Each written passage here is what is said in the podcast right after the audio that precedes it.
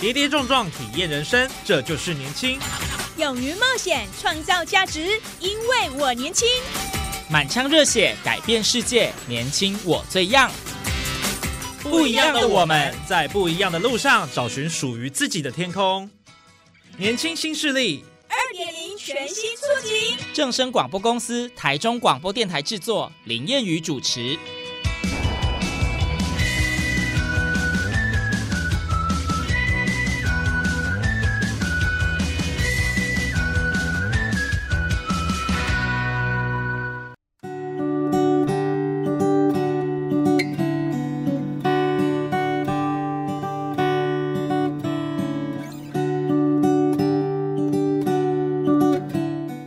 众朋友您好，欢迎您在礼拜二的中午十二点准时收听在正声台中二台 M 六七千赫播出的《年轻新势力》，我是燕语。不知道收音机旁的听众朋友有没有听过甲状腺结节哦？不少民众常常在健康检查或者是无意间你去触摸的你的颈部的时候，哎，就摸到一个这个凸起的肿块，来发现了这个甲状腺结节，然后可能就觉得说，哎，无碍健康啦，所以就疏于处理。那这样可以吗？来，今天节目上邀请到一位专家哦，他是中山医学大学附设医院医学影像部的主治医师郑凯伦医师哦，他来跟我们谈谈甲状腺结节这件事情哦。来，医师你好，Hello，燕宇以及各位听众朋友，大家好，我是台中中山医学大学附设医院医学影像部郑凯医师，然后非常感谢我们正声电台年轻新势力燕宇的邀请哦。来让我有机会跟大家分享这个其实非常常见的问题，但是大家好像又觉得很常见啊，到到底我该怎么处理？没错，所以我们今天透过这个专家的一个介绍呢，我相信呢，听众朋友在这一节目呢收获很多哈，在这个健康知识的增长上一定会得到很多。那呃，我想首先就请医师来跟我们介绍一下甲状腺这个东西，它到底是什么？好像因为我们看不到啊，它就是一个内分泌系统的一个部分。没错，就像谚语讲的哈，甲状腺到底是什么？第一个我们看不到，可是理论上你应该。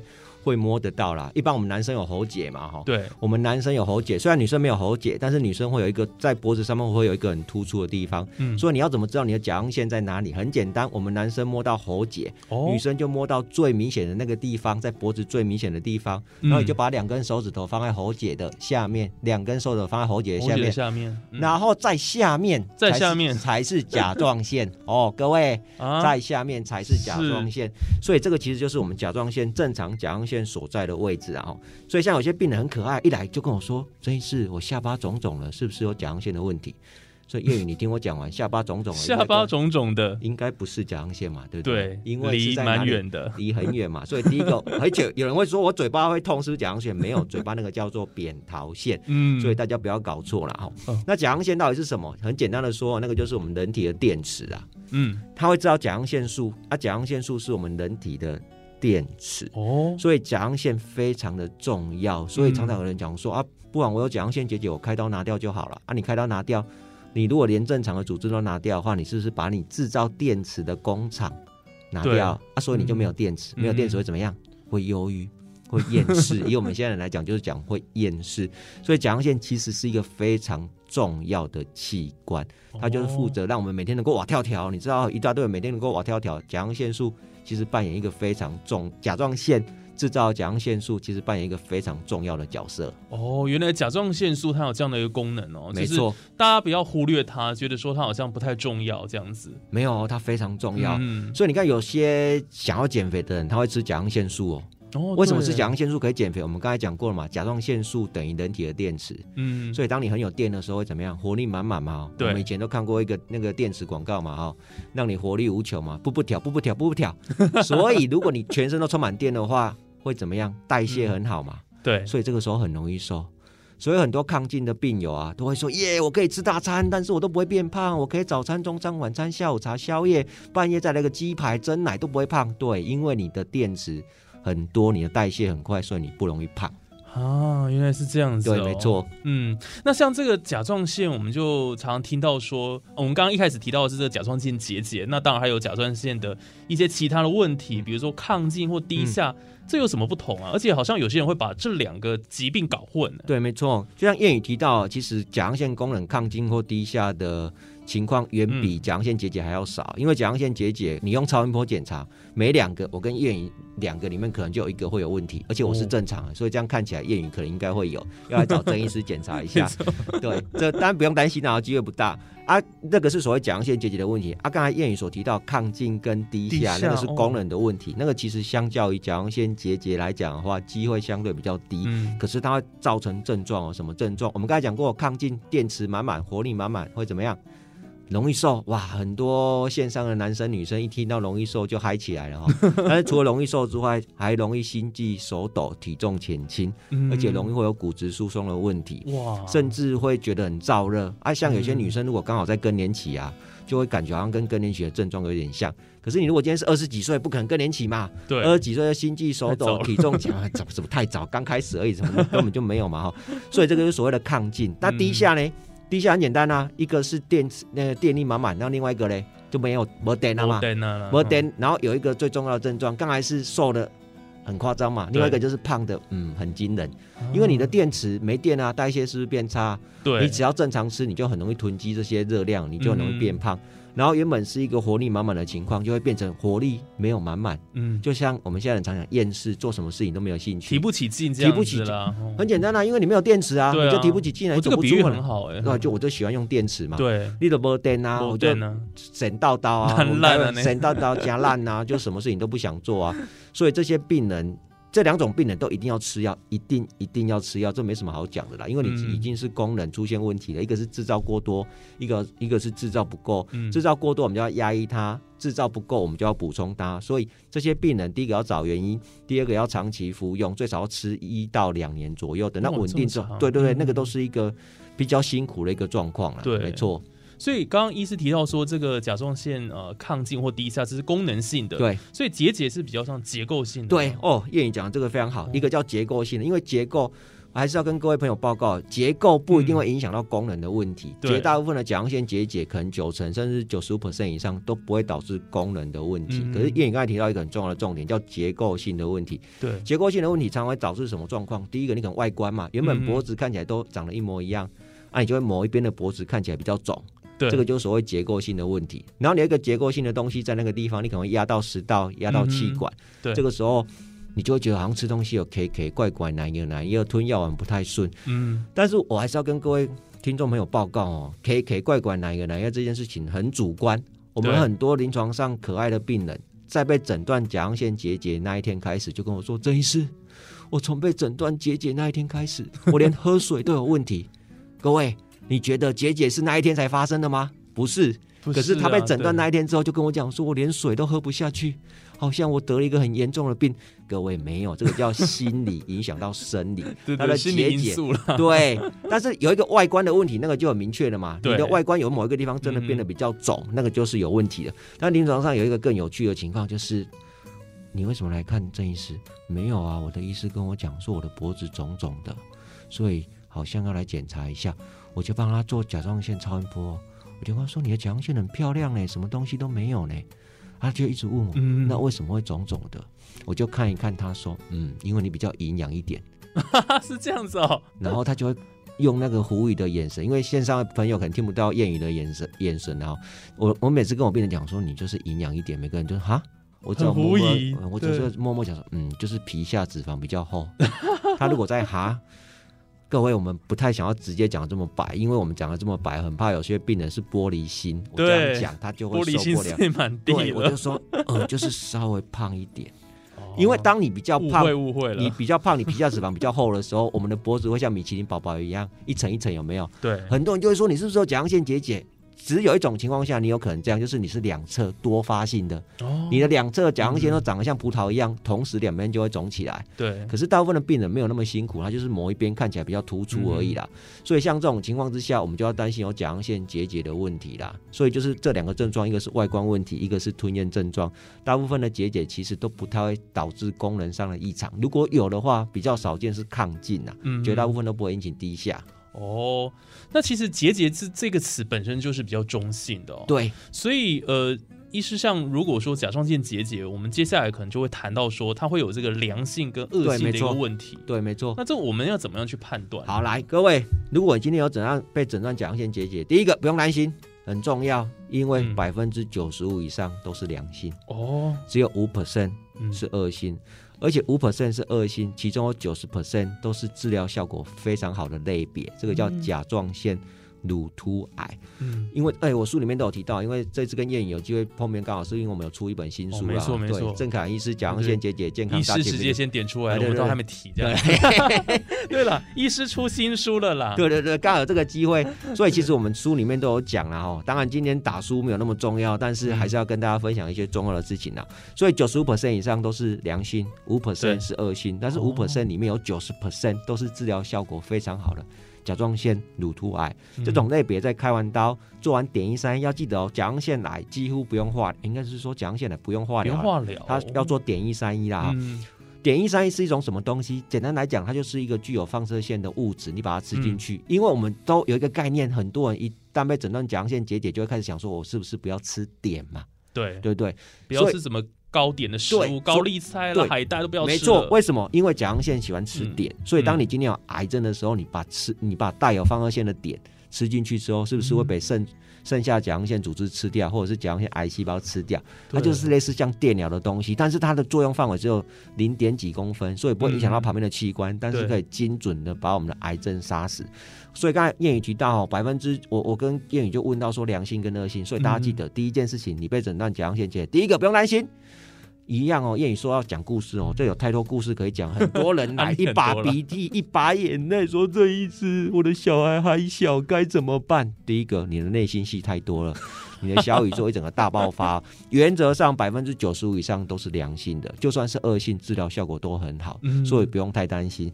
但是因为都是良性，所以我们等下或许可以谈到良性的话，是不是一定要开刀？我们有不同的方式可以处理啦。哦，所以这个良性跟恶性，刚刚这个郑医师跟我们提到了、哦。嗯，好，那接下来我想我们就进入到说，那呃，到底如果假设检测出来这个是超音波检查嘛，嗯是良性的话，那需不需要开刀呢？好，来，燕又问到一个全世界人都会问的问题。当然，甲状腺结节如果是良性的话，原则上我们会先建议病人先观察。观察它大小嘛。，对，没错，大小哦。那当然，很多病，呃，很多线上的朋友会问说，啊，那你到底要怎么诊断那是良性跟恶性？第一个，嗯超音波诊断非常重要。还有一件很重要的事情就是我们要做穿刺检查啊。穿刺当然听起来很可怕对，听怕起，来蛮可怕的。对，，没错。但是这个就像打针一样，谚语有打过针吗？有啊大家应该都打过吧。对啊，打过针插进去血管里面会很可怕吗？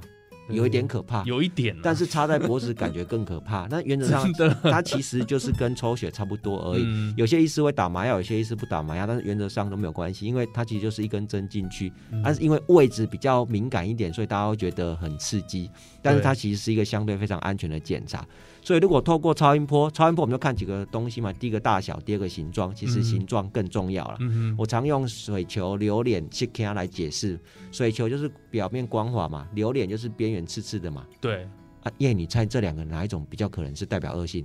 刺刺的吧，对啊，猜的吧？对，这这不用猜啊。你觉得你会觉得水球像一个坏东西吗？不会嘛不。会。嗯所以在超音波项目，我会看大小跟形状啦。可是大小没有想象中那么重要。你今天就算三公分，可是是一个水球啊，你是一公分，你是一个榴莲，你觉得哪一个比较可能是恶性？榴莲，榴莲嘛，一公分嘛。对，所以各位线上的朋友要记得哦，形状比形状形状比大小重要。哦当然里面还有更多更复杂的东西，那个嗯就交由我们医生来判断。是所以，当我们诊断你超音波的形状都没有问题，穿刺也是良性的情况之下，但是没有造成你任何困扰。我们刚才讲到困扰，两大困扰是什么？外观问题或吞咽症状。嗯如果都没有造成症状，应该是说，如果都没有造成症状，嗯而但是有一件事情很有趣哦，如果已经造成症状，但是没有造成困扰，嗯谚语什么叫有造成有造成症状，但是没有困扰？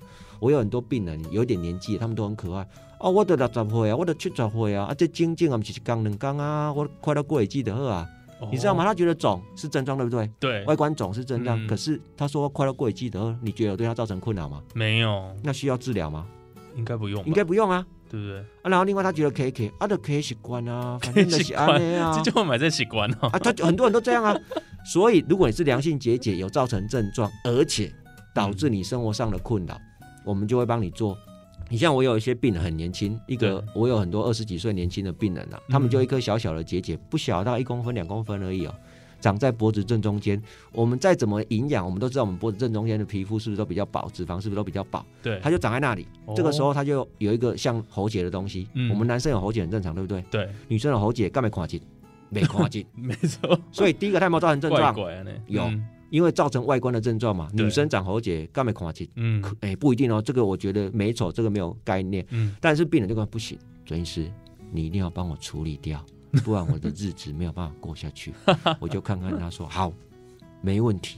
因为为什么有症状，而且造成很大的困困扰？对对，所以良性我常讲。有症状，而且造成困扰，嗯。啊，不然就是有些这件事，你如果不帮我处理，我每天都睡不着，我很怕它会发生问题，但是绝大部分不会发生问题的，嗯，但是有那个结节，你没有去处理，有时候其实会一种心理压力，对，所以这种事情很有趣啊，我常跟病人讲啊。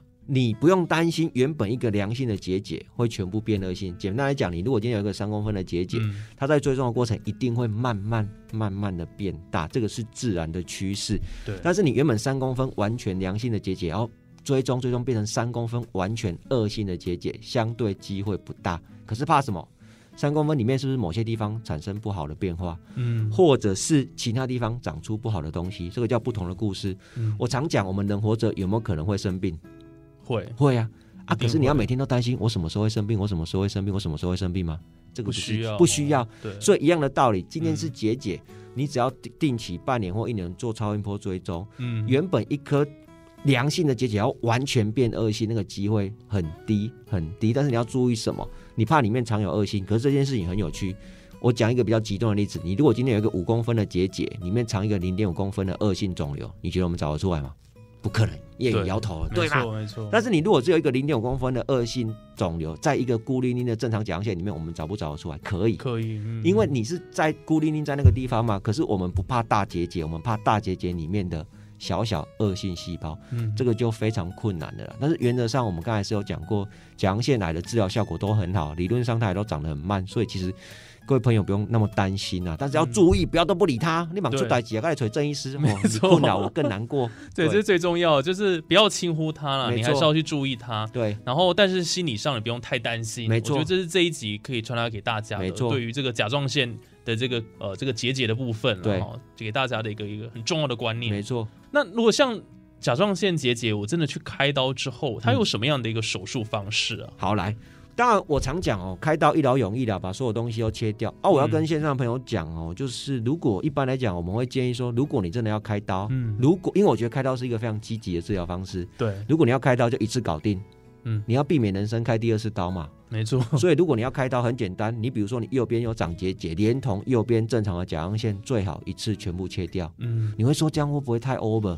可是你要想啊，常常很很多人会问说，为什么会长结节？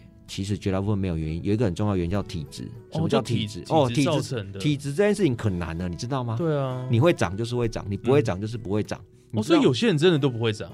最少郑医师到今年，嗯，谚谚语可能觉得我还没有很老了，但是我们已经超过四十岁了 啊，所以看不出来，看不出来，好保养的还可以啊。真的你看我的书也是那个，就是装年轻的样子了哈。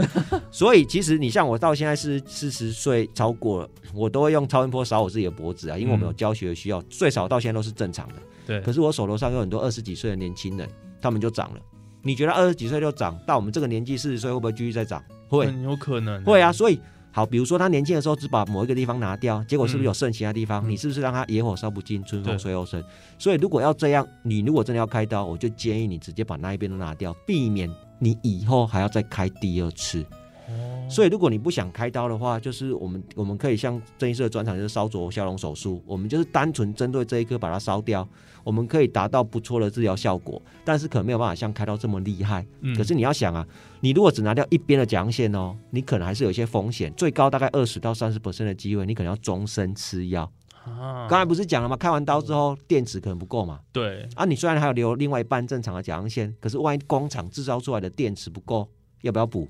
要要嘛，嗯，所以你要去考量所谓的时间成本跟你人生的成本啊。那当然，我们目前烧灼消融手术是自费，可是我常讲这笔钱以整个人生来看的话，它的费用可能没有那么高。嗯，那当然开刀是一劳永逸，而且烧灼有几个特点，第一个是微创，微创，嗯，什么微创？哎，它就是一根针插进去嘛，那个小小的针比我们捐血那个针还要小。你如果去捐过血，那个针插进去脖那个手里面，你都觉得都还好了。那个其实伤口非常小，而且不留疤痕了。因为其实我们看到很多开过甲状腺的人，他的脖子会留下一条疤嘛。那当然，现在手术技术非常进步啊，你可以用什么机器人手臂啊，那些我们就先不管了。对。但是另不管怎么样，你开刀一定要怎样住院三天，今天住，明天开，后天出。对。如果你是年轻人，像叶宇这种年轻人，就是哇跳跳啊，你通常今天住，明天开，后天医生就问，哎，可以出院了。但是还是我有手术很快啊。但是我们烧灼手术就是我常讲，九点来，十一点半结束，十二点让你快乐回家去吃饭。所以，如果以现在忙碌的人来讲的话，那个动作很快嘛。所以我都常讲，烧灼消融手术三大特点：第一个不留疤痕，嗯，症状缓解，恢复迅速。你做一做，我很多病人做一做，有些很血汗的，下午就回去上班了。我都跟你讲，告诉呀，这位大哥大姐，告诉呀，就是这样。所以要看你的情况，有些人会觉得肿胀了，但是你哎东西烧一烧，我常讲，你就像被油喷到一样，会不会肿起来？会会啊，啊有些人会痛，有些人不会痛啊。嗯，所以说做完会不会很不舒服？哎，各各位，这个很看人哦，你知道吗？有些人我们做的很猛哦，把它整个都烧到很很完全，他都没有感觉。有些人针还没插进去就开始叫，曾医师，我的脖子好酸，曾医师，我的脖子好紧哦。我在想说，嗯，这位这位小姐，这位大哥，我的针都还没插进去你就开始痛了，我该怎么办呢？我要放你走吗？但是好处就是做完你可以马上就离开了啦。对啊，哎，所以这个像这样子一个科技的进步哈，对于我们现代人来讲，好像也还不错了哈。当然啦，就是时时间可以很快就结束这样子，然后就可以去做自己的事情了，这样子恢复速度又快。这种事情就是你做完啊，就是根本没有人知道你做什么。我有个病人，我有个病人很可爱哦，因为他同事有去开过刀啦，所以上面有留一个疤，然后他就给给我做烧灼消融手术之后，他就回去上班了。你知道他回去上班，他他们。同事都好像一直比着脖子，然后一直比那种被被割喉的那种东西。为什么你都没有？为什么你没有？为什么你就可以来上班？没有，因为我觉得这种事情不一样。你想要的是什么？你如果想要一次搞定、一劳永逸，你就是去开刀。而且现在外科手术很进步，其实大家不用担心。但是你又觉得天哪，我如果开，但是我又不想全部拿，你也可以选择不全部拿。可是你还是要面临这个风险，你留的东西以后再长，你的人生要开第二次刀，你很累。那你如果这样，你又不想要。开的这么彻底，你就觉得我处理用烧灼消融手术把它局部处理掉，它可以变小，我们可以明显变小。啊这个概念我最喜欢讲这个概念啊。谚语不晓得有没有在煮饭？花枝啊，生花枝跟熟花枝大小有什么差别？生花枝跟熟花枝，生花枝、熟花枝，熟花枝比较少，揪起来，揪起来，揪起来。所以你烧一烧之后，它就会揪起来了，嗯，它就会由人体自己吸收了，所以你不用担心。但是我常讲，因为有些边边角角危险的地方，我们不会去碰它了，因为我真的很讨厌做的过程让病人烧心啊。因为其实很多人会有概念嘛，开刀怕伤声带嘛，其实不是伤声带，是影响控制声带的神经。哦，但通常这个都会完全恢复。其实各位朋友不用太紧张啊。当我们在做的过程也发生过这种。哎，谚语这个很刺激呢，做到一半，病人就说：“这一次我来烧香，好可怕。”就是这样，哦，这样很可怕，但是可怕的。对，所以各位线上的朋友要有一个概念啊，任何医疗的处置都有一定的风险在。就算我们烧灼消融手术是一个微创手术，伤口很小，不留疤痕，可以帮你缓解症状，可是不能要求医生说，这医生你要搞波颈弯转脉出歹疾哦，很难。各位，这个年代你要。叫医生保证什么事情都不要，那那那那那我我我只能把我医生执照吊起来了，那没办法，那不可能啊。对，所以来做的时候，我们还是会跟各位讲相关风险。但是因为我们现在技术发展的很成熟了，其实我们可以帮助你症状缓解之外，我们的并发症的机会其实很低啊。但是就算真的有一些比较辛苦的病人发生了，其实也都恢复的很好了。当然真的很少很少的情况下，最后可能还是要走向开刀，可是机会真的很低很低。嗯，所以听起来这个甲状腺结节真的大家不用太过于担心了。没错，然后真的。遇到什么样的一个问题啊？其实你就找医师嘛。当然，对，这个是最专业的，他能够帮你解决问题。没错。但是刚刚医师有提到说，就是这医师啊不是神仙了哈，大家不要要求说一定手术能够百分之一百。对。但是他一定能够帮你做到最好的。当然啊，我们每个医师尽心尽力的，一定尽心尽力啊。我常讲哦，我要跟各位线上的朋友报告啊，我们如果做完哦，我们的病人有一些不舒服了。情况我比你还难过，我都会睡不着。郑医师是一个焦虑的人，虽然我的病人都说我很正向乐观，对，但是如果我帮你们治疗之后有发生一些小小的状况，我会比你们还忧郁，知道吗？因为我真的是把心都放在病人身上，我希望我们的每一个治疗可以给病人很不错的治疗效果。嗯最重要的是不要发生任何并发症。可是我跟你讲啊，现在当不是现在当医生。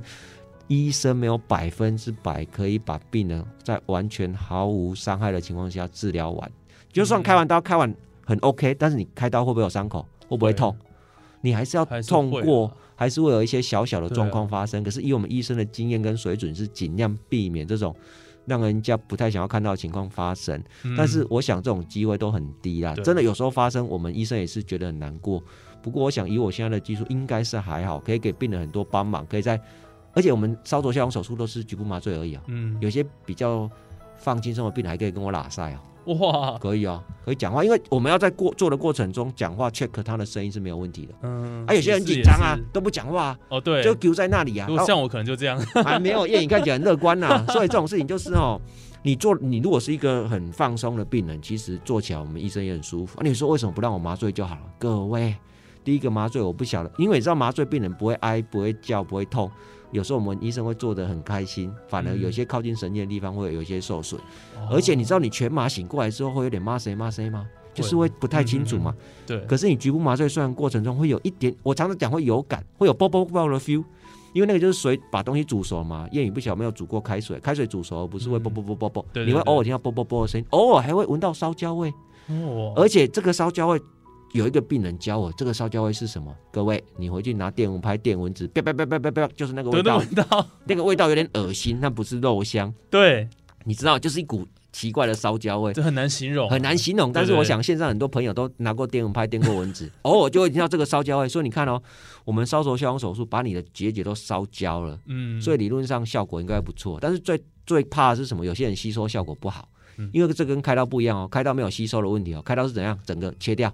就不见了，可是我们这个是把它烧掉，所以术后还是要靠大家的身体去把它代谢掉。嗯，比如说你今天身体代谢很差，我可能真的全部都是煮熟了、烧熟了，可是我人体不吸收，那有时候治疗效果可能就没有那么好。但可以确定一件事情，它是不是煮熟了？煮熟就不会再长大了，哦，懂吗？一只小猪被煮成猪肉之后，它就不会再长大了。可是，一只小猪如果养着会怎样？继续长大，继续长大。所以我常讲哦，烧灼消融手术有被烧掉的部分，一定不会再长大。它就是煮熟的猪肉啦，不会再长大。可是我们有些边边角角没有烧到，你还是有这个风险。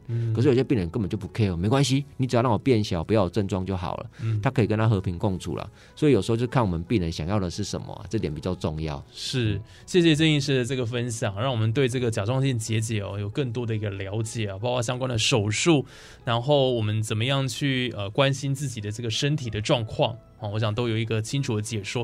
不过今天当然还是要跟。呃，听众朋友分享一下，那今天当然医师来刚刚有提到出书了，我们还是要稍微介绍一下这一本书好了。好了，谢谢燕颖哈。最后的几分钟时间哈，这个郑凯龙医师出了这一本《甲状腺结节健康大解密》，这是国内真的是第一本完全解析的书。哎，因为我常讲哦，这个市场太小了啦。通常我们会有很多书去介绍甲状腺啊，然后从功能开始啊，用药开始啊。对，各位，你知道一个甲状腺结节这个这么小的一个问题，你要把它写成一本书，你知道我死了多少脑细胞吗？各位，各位线上的朋友，我跟你们分享，这本书从签约到完成花了我两年的时间，里面总共有六大章节。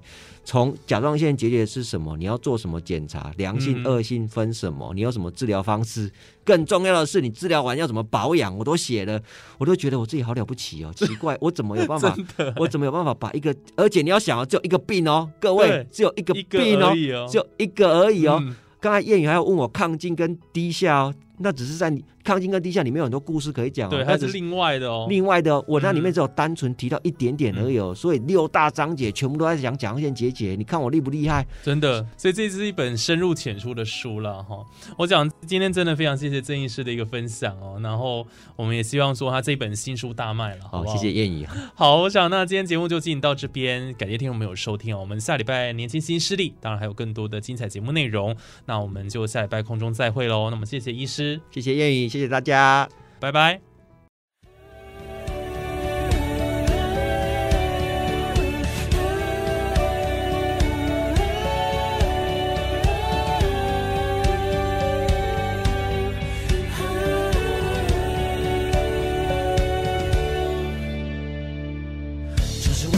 第几首歌？这是我告白的第几回合？